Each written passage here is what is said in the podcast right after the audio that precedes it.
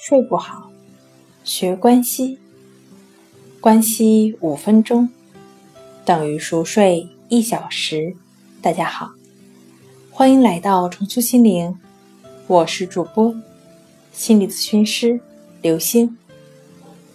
今天要分享的作品是该休息时就休息的好睡眠。完全停止做任何有目的的事情，才算开始休息。上班族休息时，更要完全摆脱工作上的事情。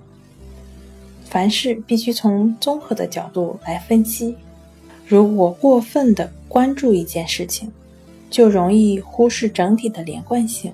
结果是，虽然花了不少心血，效率却没有提高。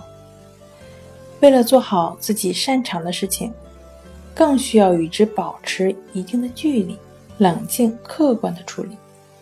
有些人不仅不会在工作中放松偷懒，放假都忘不了工作。虽然这种敬业精神值得称赞，但是这种做法却不值得提倡。不懂得休息的人一定不了解大脑的运作模式。休息时就应该好好休息，这样才能避免自律神经中的副交感神经受损。研究表明。副交感神经健康活跃，才能睡好觉。